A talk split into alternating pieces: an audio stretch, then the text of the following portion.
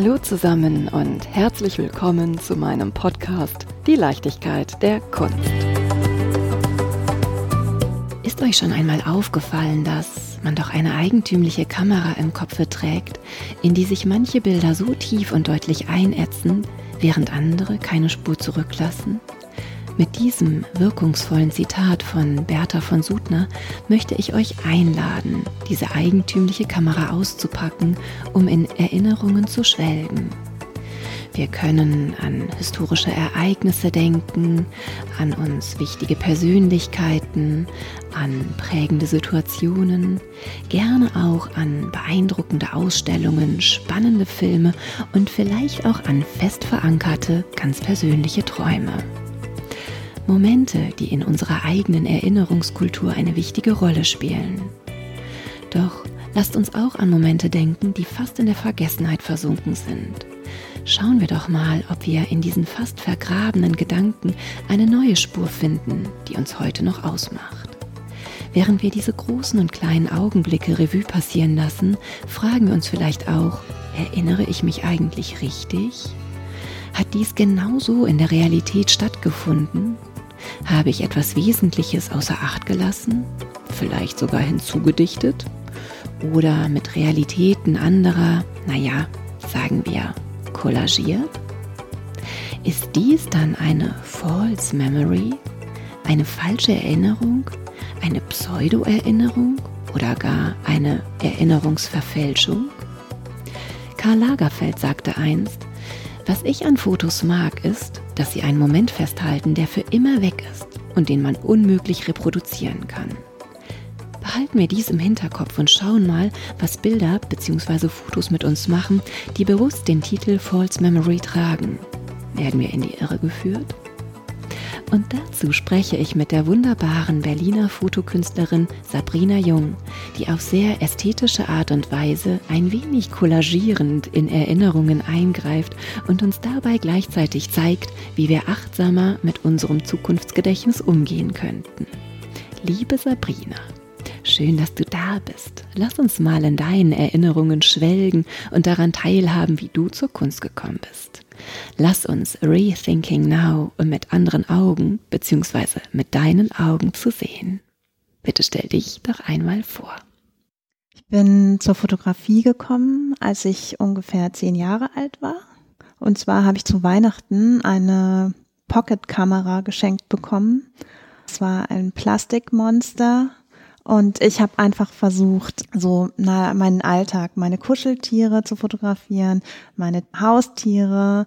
Und wir waren im Kölner Zoo, dort habe ich Fotos gemacht ja, bis zu dem Moment, wo der Film entwickelt war, die Fotos vor mir lagen und dann einfach die große Enttäuschung in meinen Augen und in meinem Herzen sich breit machte, weil diese Pocketkamera hatte eine so schlechte Qualität produziert, dass alle Aufnahmen einfach wie so ein Grauschleier hatten und ich war einfach total enttäuscht darüber, was ich da sah, weil es deckte sich nicht mit dem Schönen, was ich erlebt hatte das war dann so der Moment, wo mein Vater gesagt hat, also er hatte eine Spiegelreflexkamera und hatte auch schon früh so eine Videokamera, hat mir dann halt seine Spiegelreflexkamera geschenkt, damit ich dann bessere Aufnahmen machen kann.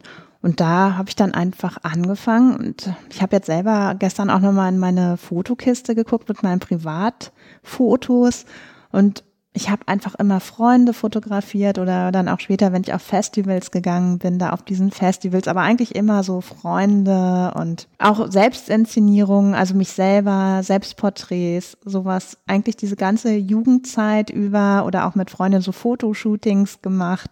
Also das das entstand schon irgendwie ganz früh, dieses Interesse. Kommst du aus einer ganz kunstnahen Familie? Dein Vater hat eine Spiegelreflex in den 80ern, vielleicht jetzt auch nicht ganz so selbstverständlich? Nein, überhaupt nicht. Also in meiner Familie hatte niemand was mit Kunst zu tun.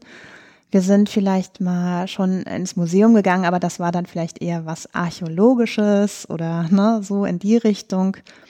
Ich weiß von meiner Oma, dass auch ihr Vater schon ganz früh eine Kamera hatte, aber es gab jetzt irgendwie keine besondere künstlerische Nähe in der Familie. Was war dir wichtig, als du deine Freunde und deine Verwandten und auch dich selber porträtiert hast? Wie hast du inszeniert? Also mit Freunden habe ich ganz viel ausprobiert, einfach über Kleidung, Licht. Ja, da ging es wirklich eher so um künstlerisches Bild, also gar nicht so unbedingt um das Authentische. Wir haben es eigentlich gegenseitig fotografiert und hatten einfach Spaß. Also es war ja so eine spielerische Neugier an der Inszenierung. Aber es ist natürlich auch diese besondere Zeit, ne? Also als Jugendlicher, junger Erwachsener, man ist auch so auf der Suche, wer ist man denn? Und manch einer schaut mehr über die Kleidung, wie er sich definiert und andere, für die ist das gar kein Thema, ne? Die haben ihre 0815 damals 501. Ja, ich erinnere mich. So, und aber äh, genau, bei, bei anderen ist es dann mehr so, sind wir Punk, sind wir Mod, sind wir Hippie, sind wir Techno, also oder es variiert, ne, von Zeit zu Zeit. Was warst so, du? Was für Musik? Doch, ich war alles mal, ne? Grunge. Das auch. Wie ging es dann weiter? Irgendwann kam ja dann mal der Entscheid, so, was mache ich denn jetzt beruflich? Hast du da schon gedacht, oh, genau. die Kamera? Überhaupt nie eigentlich. Also ich wäre gar nicht auf die Idee gekommen. In der Schule gab es zwar eine Foto-AG und ja, Kunstunterricht, das hat mir schon immer sehr, sehr viel Spaß gemacht. Aber dass man das jetzt beruflich machen könnte, war kein Thema für mich.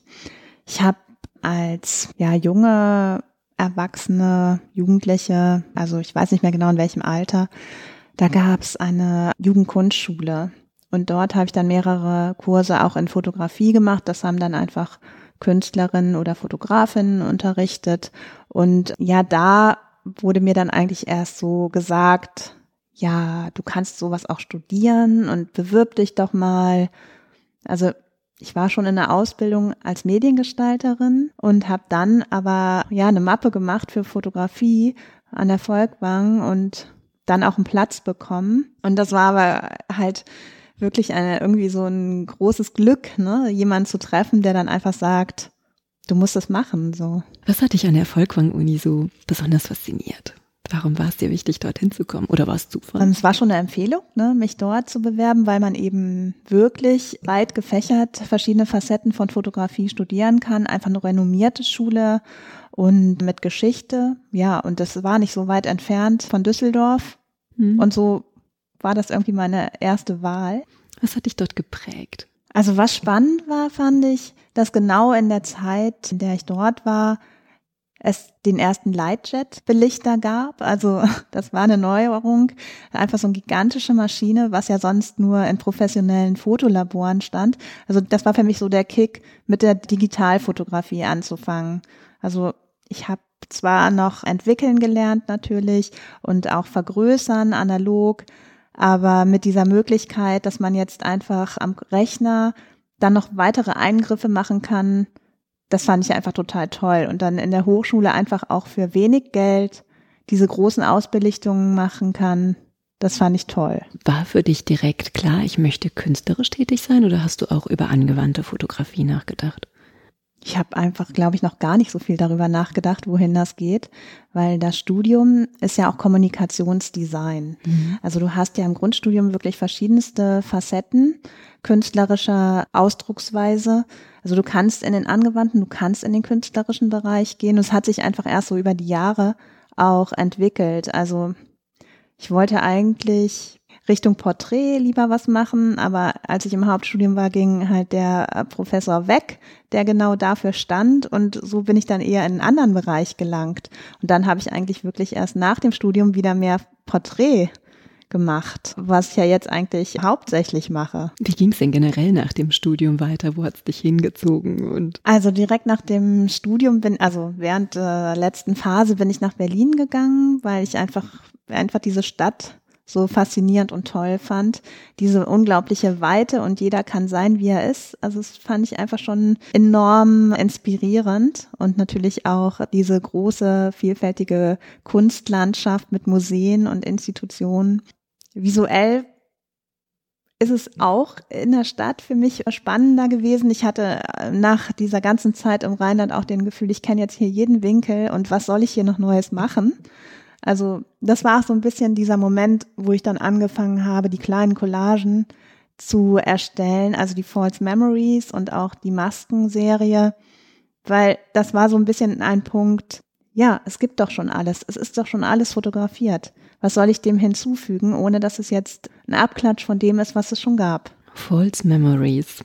In der Einleitung bin ich ja schon so ein bisschen darauf eingegangen. Was sind False Memories? Also du hast es auf jeden Fall eben schon sehr gut beschrieben. Es ist ja eigentlich so ein Begriff aus der Psychologie. Das hast du ja schon definiert. Und ja, ich fand das einfach unglaublich spannend. Ich hatte ganz viel Fotomaterial aus Wohnungsauflösungen gekauft in Trödelläden. Dann kriegst du so kistenweise Fotoalben und habe mir einfach diese Privatfotos angeschaut, wo ja einfach überhaupt keine persönliche Erinnerung von mir mit verbunden ist. Für mich waren das dann einfach Bilder. Ja, und dann fängt man an, anders drüber nachzudenken. Was, was bedeutet das eigentlich? Ne? Es ist jetzt hier diese, dieser Fakt, das war so vor der Kamera, aber niemand weiß, was genau war denn vor der Kamera. Und auch der Aspekt, dass die Person, die das Foto gemacht hat, ja überhaupt nicht mehr sichtbar ist im Bild. Mm, das hat mich halt inspiriert, einfach anzufangen zu kollagieren und aus anderen wildfremden Fotos Personen auszuschneiden und dann zu schauen, wie ich die einsetzen kann und was für eine Story dann entsteht. Also wie eine Art Filmstill, so habe ich das gesehen. Also dass eine Geschichte man imaginieren kann, die es so ja nicht gab, aber es hätte so gewesen sein können es ist ja jetzt eine total normale Idee, in ein Antiquariat oder in ein Trödelgeschäft zu gehen und sagen, ich hätte gerne eine Fotokiste mit alten Bildern. Wie kam es denn zu der Idee, Erinnerungen von dir unbekannten Menschen zu erwerben? Also es war schon nicht so ungewöhnlich, mit Amateurfotos zu arbeiten in der Zeit. Also es gibt auch andere Künstler, die das gemacht haben. Es war einfach nur eine der Möglichkeiten. Und da ich ja eben an diesem Punkt war, dass ich dachte, alles wurde schon fotografiert, habe ich einfach versucht, mir einen neuen Weg zu suchen, wie ich mich weiter visuell ausdrücken kann. Also eigentlich ein freierer Raum für mich. Und während der Betrachtung der Bilder, der Erlebnisse von anderen Menschen, teilweise ja sehr persönlich, Urlaubsbilder. Was ist dir durch den Kopf gegangen? Ja, teilweise ist es schon bedrückend, ne? wenn du wirklich über Jahrzehnte so eine Familienalbum-Serie dann vor dir liegen hast und weißt, das wollte jetzt niemand mehr haben. Ne? Und das wurde mit so viel Mühe angelegt und teilweise ja auch mit kleinen Beschreibungen, mit Zeichnungen oder auch diese ganzen Übernachtungsticket, Restaurantquittungen, also da erbreitete sich schon ein Teil eines Lebens vor einem aus. Das fand ich natürlich bedrückend irgendwo. Ich habe die Bilder natürlich dann immer nur einzeln rausgenommen, die ich spannend fand. Und dadurch hat es das verloren, ne? dieses Bedrückende, weil es ein neues Archiv wurde. Es wurde ein Bildmaterialarchiv und es wurde dann einfach auch frei von diesen Emotionen. Also ich konnte dann ganz gut damit arbeiten. Wie gehst du mit deinen eigenen Erinnerungsstücken um? Also ich gebe es zu, ich habe da bestimmt auch noch das ein oder andere Deepish Mode Ticket aufbewahrt. Oder Udo Lindenberg oder der Besuch des ersten Kinos und so. Ich könnte mir vorstellen, es klebt auch noch in einem Album. Und ich erinnere mich, dass ich mich auch mal mit einer Familie unterhalten habe, die recht plötzlich ihre geliebte Oma verloren haben. Natürlich, die Frau hat ein gewisses Alter erreicht und sie hatte Berge von Fotos. Und dann sagte der Sohn, mein Gott, jetzt verliere ich irgendwie den Spaß zu fotografieren, weil wenn man sieht, was da für eine Riesenmenge übrig bleibt, durch die wir uns jetzt durchgucken, wir schauen es einmal an und legen es zur Seite, und seitdem habe ich tatsächlich auch nicht mehr so viel fotografiert. Wie ist es bei dir? Ich fotografiere privat eigentlich auch ganz wenig nur noch. Mhm. Also ich nehme die Kamera mit auf Reisen oder so. Aber dann geht es mir hauptsächlich um ja andere Eindrücke, die ich dann sammle. Also das Hobby fotografieren, das habe ich eigentlich nicht mehr so. Also ich speichere die Bilder in meinem Gedächtnis. Wenn du in diese Geschichten eintauchst, und collagierst, dann deine eigenen Bilder betrachtest, denkst du, du, du fotografierst zum Beispiel auf Reisen genau das, was du wahrnehmen möchtest oder das, was du anderen zeigen möchtest? Ich fotografiere eher das, was ich wahrnehme. Und der zweite Schritt ist dann eigentlich die Betrachtung auf dem Monitor, am Computer. Dann entstehen eigentlich erst die Bilder, die ich jemand zeigen möchte, weil oft ist das, was ich fotografiert habe, noch gar nicht an dem Punkt, wo es für mich fertig ist. Also meine Eingriffe, die ja oft collageartiger Natur sind, auch digital. Ich denke jetzt nicht an die Porträtaufnahmen, sondern eher an Landschaften oder Naturfotos, die ich ja auch mache. Ja, da entsteht einfach ganz viel erst für mich durch diese Überlagerung, ne, dass irgendwie so was Magisches oder Unheimliches dann erst so richtig sichtbar wird, was ich auch eben spannend finde an der Natur. Mhm. Das Leben gleicht einem Schauspiel mit Maske, Schminke und Sonnenbrille. Ein Zitat, das ich gefunden habe. Du grinst schon. Wie ja. denkst du darüber? Mm, auf jeden Fall. Ich denke, dass Identität sehr viel mit Inszenierung zu tun hat und das wären jetzt so Accessoires, die man benutzen kann, um sich selbst zu inszenieren, eine bestimmte Rolle hineinzubringen eine Wahrnehmung von außen zu generieren, die man gerne haben möchte? Also du fingst an, mit den Erinnerungen anderer Menschen zu arbeiten, sie zu einer neuen Geschichte zusammenzufügen und irgendwann kamst du ja wieder zurück zu den Porträts. Aber nicht zu den Porträts der Menschen, die du kennst, sondern von Frauen oder Wesen. Es lässt sich nicht so richtig erkennen, ob Mann oder Frau. Es wirkt wie eine Doppelidentität. Was bewegt dich? Ja, das ist auf jeden Fall ein Aspekt von Identität, die Geschlechtsidentität. Und das finde ich einfach ein wahnsinnig interessantes Thema. Also wir schauen jemanden, der den Raum betritt, an und sofort geht in unserem Kopf los, Frau, Mann und weitere Gedanken natürlich, Herkunft, Hautfarbe, also All diese Dinge rattern in unglaublicher Geschwindigkeit durch unser Gehirn und natürlich auch eine Bewertung, ne? positiv, negativ, neutral. Das ist alles in uns drin. Und ich finde das einfach spannend, das näher zu untersuchen und auch durch die Bilder eigentlich so ein neues Gegenüber zu schaffen, der eben diese Kategorien, die wir im Kopf haben, so abfragt, reflektierbar macht. Also deswegen nehme ich auch gerne das alte Material, weil niemand diese Personen auf den Bildern kennt.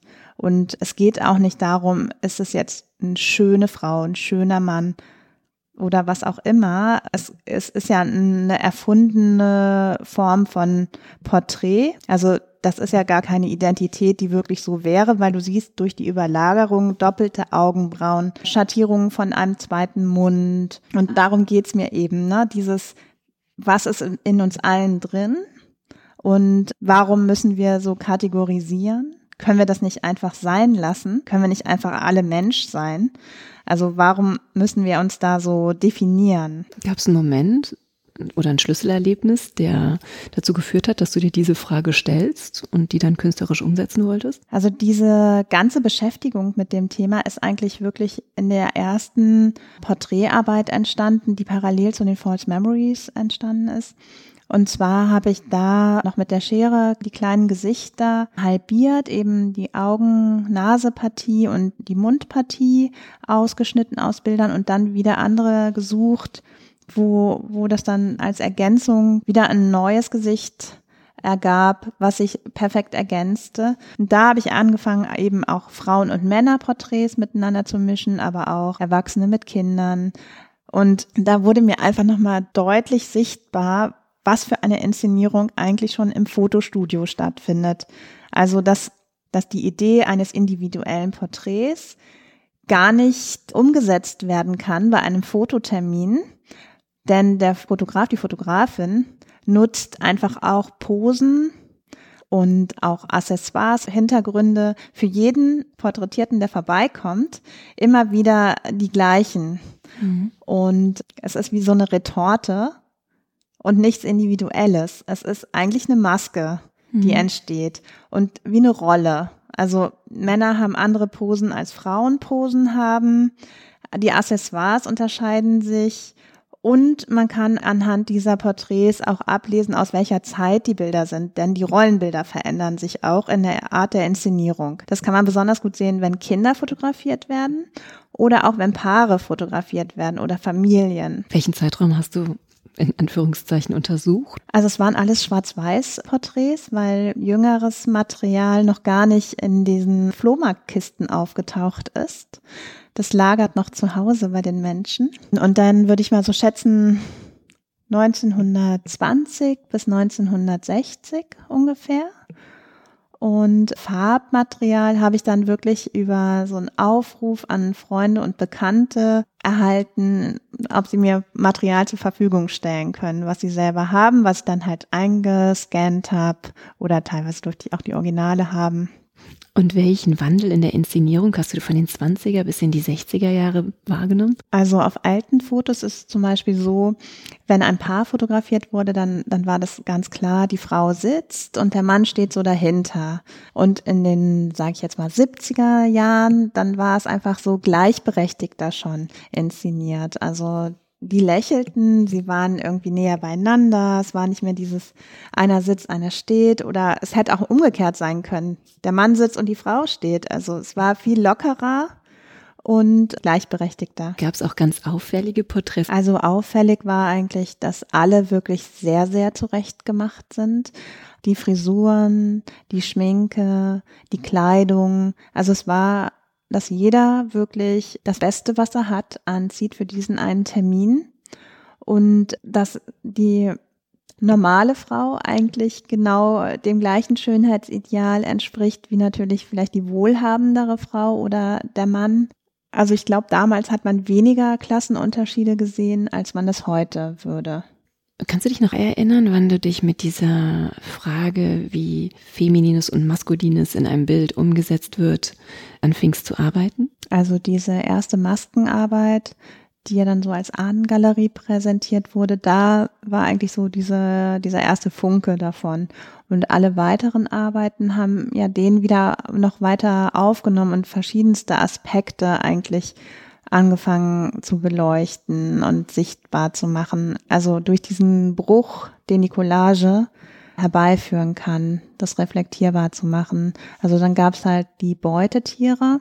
Das ist halt auch Fremdmaterial, also Aktbilder von Frauen. Und da fand ich einfach diese äh, Art der Inszenierung der Frau ich fühlte mich damit sehr unwohl, weil das war für mich der absolute Male Gaze. Die Frau als Objekt der Begierde und auch die, diese Räumlichkeit der Inszenierung wirkte für mich sehr aus der Tierwelt entlehnt. Und so habe ich ja da die Körper teilweise verdeckt durch Tierkörperteile um einfach so Mischwesen entstehen zu lassen. Und das Beuteschema nicht ganz so offensichtlich zu machen. Genau. Du hast, genau, du sagtest gerade Aktbilder von Frauen genommen und teilweise die Scheren von einem Hummer genau. genommen oder den Kopf einer Eule aufgesetzt und diesen fragilen Frauen was ganz Gefährliches oder was ganz Wehrhaftes mitzugeben. Genau. Und danach bist du zu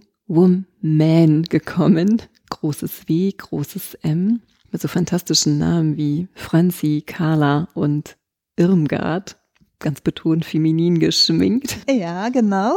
Sehen wir ein bisschen was zu der Serie. Ja, also bei mir ist es einfach immer so, dass die Ideen zu arbeiten entstehen Tatsache aus dem Material, was ich finde. Und bei der Serie hatte ich einfach zwei, drei Porträts, die ich schon länger zur Seite gelegt hatte, weil ich diese Frauen, die abgebildet waren, einfach so wahnsinnig stark in ihrem Erscheinen fand. Also sie wirkten auf mich sehr androgyn und stark.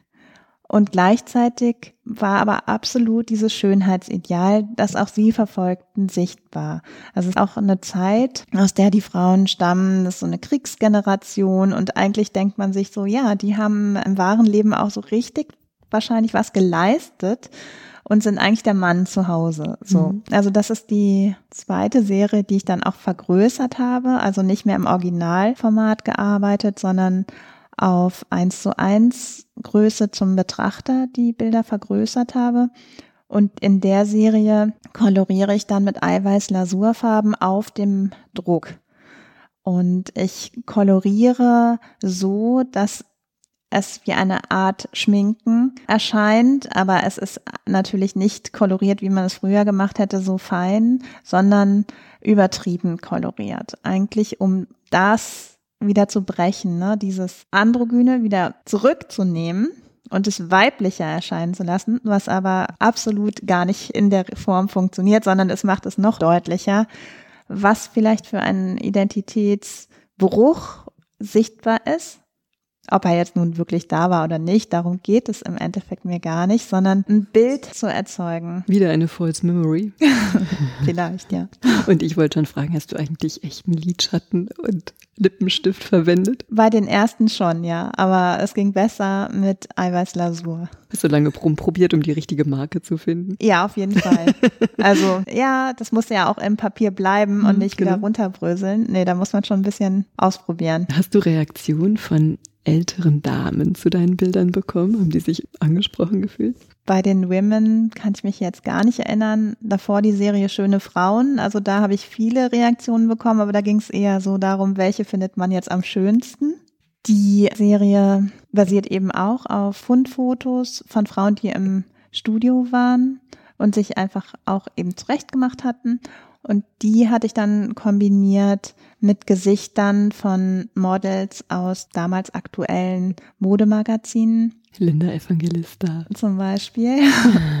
Obwohl die Gesichter dann ja irgendwie dieses Raster haben vom Offset-Druck und auch farbig sind und das Ausgangsmaterial ist schwarz-weiß, ergänzt sich das halt total und spielt eigentlich nochmal mit diesen verschiedenen Schönheitsidealen, die immer da bleiben, also sich zwar verändern, aber immer sichtbar sind und das fand ich einfach total interessant, wie man dem immer wieder so hinterherjagt. Wir haben eben bei Women über Franzi, Carla und Irmgard gesprochen. Wenn ich jetzt sage Paula, Coco, Ada, Lulu, auf wen kommen wir denn da zu sprechen? Da bist du in der Serie Queers. Markant hervorstechende Augenbrauen, Oberlippenschatten, recht starke Farbkontraste. Ganz genau. Das ist jetzt eigentlich die Fortführung eben von den Women wo es noch handkoloriert, das, was da war, verstärkt wurde. Die Queers sind ja am Computer entstandene Gesichter, die ich durch Überlagerung von Männern und Frauengesichtern habe entstehen lassen und deren Kleidung ich auch extrem stark koloriert habe digital, also viel mit Kontrasten arbeite. Mm, das ist so der Versuch, das mehr auch in die Jetztzeit zu bringen, ne? also durch diese Art der Kolorierung und das Thema, darüber diskutieren wir gesellschaftlich. Mm, es wurde das dritte Geschlecht als Wahl eingeführt. Ja, also wir sind mittendrin in einem Prozess, der einfach die Geschlechtsidentität mehr sichtbar macht, ne? dass es da Facetten gibt. Und das ist einfach das Thema, was mich da interessiert. Ist denn dein Ausgangsmaterial immer weiblich oder gibt es auch eine Entwicklung hin, dass du mal mit männlichen Porträts arbeitest oder vielleicht schon gearbeitet hast? Ja, ich habe auch schon mit männlichen Porträts gearbeitet. Allerdings mm, ist eben gerade in diesem Schwarz-Weiß-Material ist es nicht so ergiebig gutes Material zu finden für die Vorlagen, weil die Kleidung einfach sehr uniform ist. Also die Männer sind meistens im Anzug mit Hemd und Krawatte zum Fotografen gegangen und das finde ich nicht so spannend es zu kolorieren. Mhm. Und als visuelles Bild funktioniert es dann für mich besser mit den Frauen. Mhm. In der Serie Females gibt es auch männliche Vorlagen. Du hast ja auch eine Serie Mrs. ganz aktuell. Ja. Miss Jacob, Miss Mark, Miss Adam. Genau, das war die Idee, dass es immer ein männlicher Name als Nachname ist. Und ähm, ja, auch in der Serie geht es ja wirklich wieder um dieses ja männlich-weibliche Gesicht, diese Überlagerung und ja, ich habe so ein bisschen für mich selber so angelehnt an diese Miss-Wahlen, also Miss Germany und so weiter. Also ich finde, es ist sowieso eine absolute Absurdität, diese Misswahlen. Also ich kenne das noch aus Brandenburg, Zeitung kommt jede Woche und dann ist da Miss Brandenburg oder sonst wie wurde es genannt. Und ich habe einfach immer nur gedacht, warum ist es so, das sind jetzt immer nur Frauen. Warum, warum gibt's da nicht alles andere auch? Also irgendwann nach vielen, vielen Jahren wurde auch der schönste Brandenburger mal gewählt. Also ich dachte so, warum müssen wir es so kategorisieren? Ne, Frauen müssen schön sein und Männer können sein, wie sie wollen. Du, Arnold Schwarzenegger, Mr. Universe. Oder war der das nicht mal mit, Kann seinem, mit seinen Muckis? genau, aber dann geht es um die schönsten Muskeln. ja, da hast du ganz recht. Also was auch noch interessant ist, ist ja auch eben, dass in der Serie auch wieder dieses Schönheitsideal total aufgebrochen wird weil durch die Überlagerung entsteht ja auch ein Gesicht, was irgendwie unheimlich wirkt und es geht gar nicht um diese, dieses Schöne. Ja, es ist so irritierend, man weiß gar nicht, wen man eigentlich anschaut. Genau. Also, und das finde ich eigentlich das Spannende auch an den Reaktionen. Also, die Reaktionen, daran ist eigentlich viel ablesbar, wie der Mensch, der das Bild betrachtet, eigentlich die Welt sieht. Weil es ist nicht für jeden unheimlich. Ja. Ich habe auf jeden Fall schon davon gehört, dass äh, es auch sehr heftige Reaktionen gab, dass es wie ein Affront gegen die Weiblichkeit wahrgenommen wurde. Und ich denke, da hat dann einfach jeder auch sein eigenes Päckchen. Sag mal, du hast so einen starken Blick auf die gesellschaftlichen Strukturen und setzt den so ästhetisch um. Wie wirst du denn in Zukunft damit umgehen mit diesen überdimensionierten Bildern, die man überall sieht. Und es hat ja schon fast was, was, was Gruseliges, ne? in welchen Posen man die ganzen Selfies sieht. Ist das ein Thema, was dich auch faszinieren könnte oder vielleicht schon tut? Also Selfies finde ich spannend. Aber momentan habe ich da noch keine Idee, was mitzumachen. Also die Richtung, die mich mehr interessiert, ist tatsächlich dieses KI. Allerdings meine neue Serie, die Cyborgs. Die sind mit menschlicher Intelligenz entstanden. Denn da habe ich viel mehr Einfluss und kann viel mehr definieren, wie das Bild aussehen soll. Aber eben die Maschine ist natürlich trotzdem immer Teil, Teil des Generators dieser Bilder. Ne? Also der Computer, die Programme, die ich benutze. Also es fließt halt mit ein, deswegen fand ich es irgendwie passend, die auch Cyborgs zu nennen und auch einfach diese Vergrößerungsebene des Eins zu Eins, was ich vorher immer hatte, wie ein Spiegel, zu verlassen und die Bilder sind jetzt ein Meter mal ein Meter fünfzig und wirken natürlich auch irgendwo übergroß, fast wie aus der Werbung. Ja, und dieses Spiel damit, mit diesen Dimensionen und der Wirkung und, und der neuen Farbigkeit die in der Serie. Es ist der Hintergrund und nicht mehr die Kleidung. Ja, genau. Es ist beides, aber der Hintergrund wird noch mehr wie so farbige Lichter, wie, also Aura wäre jetzt zu esoterisch, ne? Aber ja, es, es gibt dem Ganzen vielleicht was so spacigeres, sag ich jetzt mal in Anführungsstrichen. Haben die Cyborgs Namen? Nein, die sind nummeriert. Warum? Genau bei denen fand ich, die dürfen keine menschliche Namensgebung mehr haben. Also die müssen diese Ebene verlassen.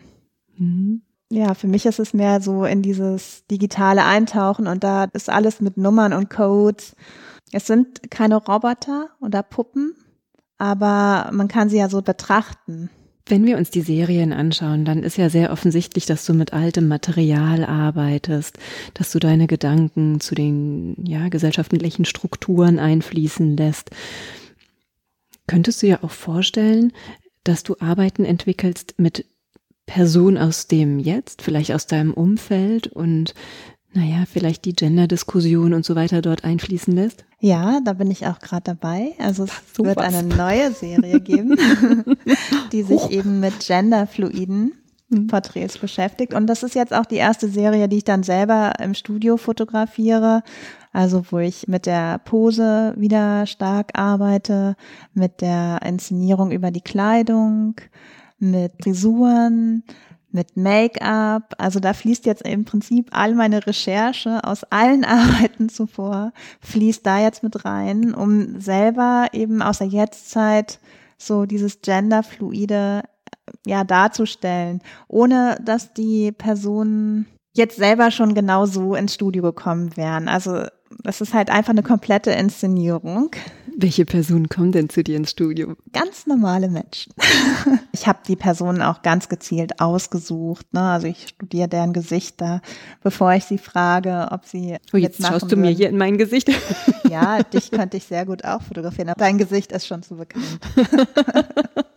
genau, von der einen Seite ein bisschen maskulin, von der anderen ein bisschen feminin. Nein, also mir war wichtig einfach, dass die Personen sich wohlfühlen, dass es auch deren Kleidung ist und ich gehe einfach vorher nach Hause, schaue in den Kleiderschrank und kombiniere dann einfach die Sachen, die schon vorhanden sind. Ja, und dann kommt es halt einfach drauf an, ne? Es verändert sich in der, in einer anderen Kombination, was man so vielleicht nicht tragen würde oder vielleicht auch doch, ne? Aber eben mit Frisur, Pose, Make-up, also es sind nur kleine Veränderungen, aber die bewirken viel. Und stellst du fest, dass sich die Person in dem Moment auch in einer anderen Rolle fühlt oder bleibt sie sie selbst? Ich habe schon den Eindruck, dass es sich ein bisschen anders anfühlt. Also zwischen Euphorie, jemand anderes zu sein, weil man sich so nicht kennt, wenn man in den Spiegel schaut, und auch ja so so eine Freude daran zu haben, dass das überhaupt möglich ist. Ne? Also mhm. Ja. Dieser Podcast trägt den Titel False Memory. In der Einleitung bin ich sehr stark darauf eingegangen. Es hat auch noch einen anderen Hintergrund, warum ich gerade diese Einleitung gewählt habe. Du nickst, du wirst ahnen, worauf ich hinaus möchte.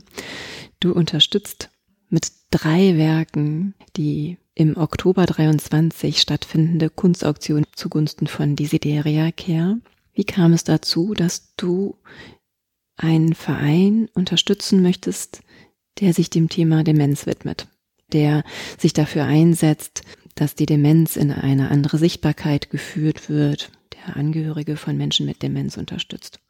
Ist es zu persönlich? Äh, nein, gar nicht. Mm, die Anfrage, die kam über meine Galerie, Gisela Clement in Bonn. Und zwar, ja, habe ich dann drüber nachgedacht. Ne? Also erstens natürlich finde ich das total wichtig, dass man sich dafür einsetzt. Und zweitens fiel mir dann halt sofort die Serie False Memories ein, die ja auch inhaltlich sich schon mit diesem ja, Verlust von Erinnerung beschäftigt, natürlich auf eine andere Art und Weise. Aber ich finde es einfach total wichtig, dass man eine Form findet, Erinnerungen an Gegebenheiten oder Personen auch zu bewahren, also auch die, die sich vielleicht ja verflüchtigen. Ich finde das ganz toll, dass du gleich drei Werke gegeben hast und auch als ich gesehen habe, ich habe also ich gebe es ja zu, ich wollte mich sowieso schon immer mal mit dir unterhalten, seit ich dich damals auf der Art Cologne kennenlernen durfte. Und als Michael dann sagte, Sabrina spendet auch drei Werke mit dem Titel False Memory, habe ich gedacht, es passt wirklich, wirklich so gut, die Erinnerung von Menschen zu schützen, also von außen zu schützen, die selber nicht mehr die Kraft aufbringen können, aus welchen Gründen auch immer, diese Erinnerung, ja, am Leben zu halten. Und es ist so wichtig, diese Erinnerung von diesen Menschen, die ja so fragil sind ne, in, in, in, mit mhm. ihrer Krankheit, damit achtsam umzugehen und eben nicht diesen Menschen als was Falsches dastehen zu lassen, als einen viel facettenreicheren Mensch, als er vielleicht im ersten Moment wirkt. Und daher, ich finde es ganz, ganz großartig, dass du dich daran beteiligst. Herzlichen Dank. Dankeschön. Und herzlichen Dank auch, dass du dir hier an deinem Küchentisch in deinem Berliner Atelier Zeit genommen hast, um meine Hörenden und mich ein bisschen durch deine Werke zu führen und deine Intentionen. Vielen, vielen lieben Dank für diese schöne Zeit. Sehr gern, danke dir. Und die Erinnerung, die wird richtig aufrechterhalten.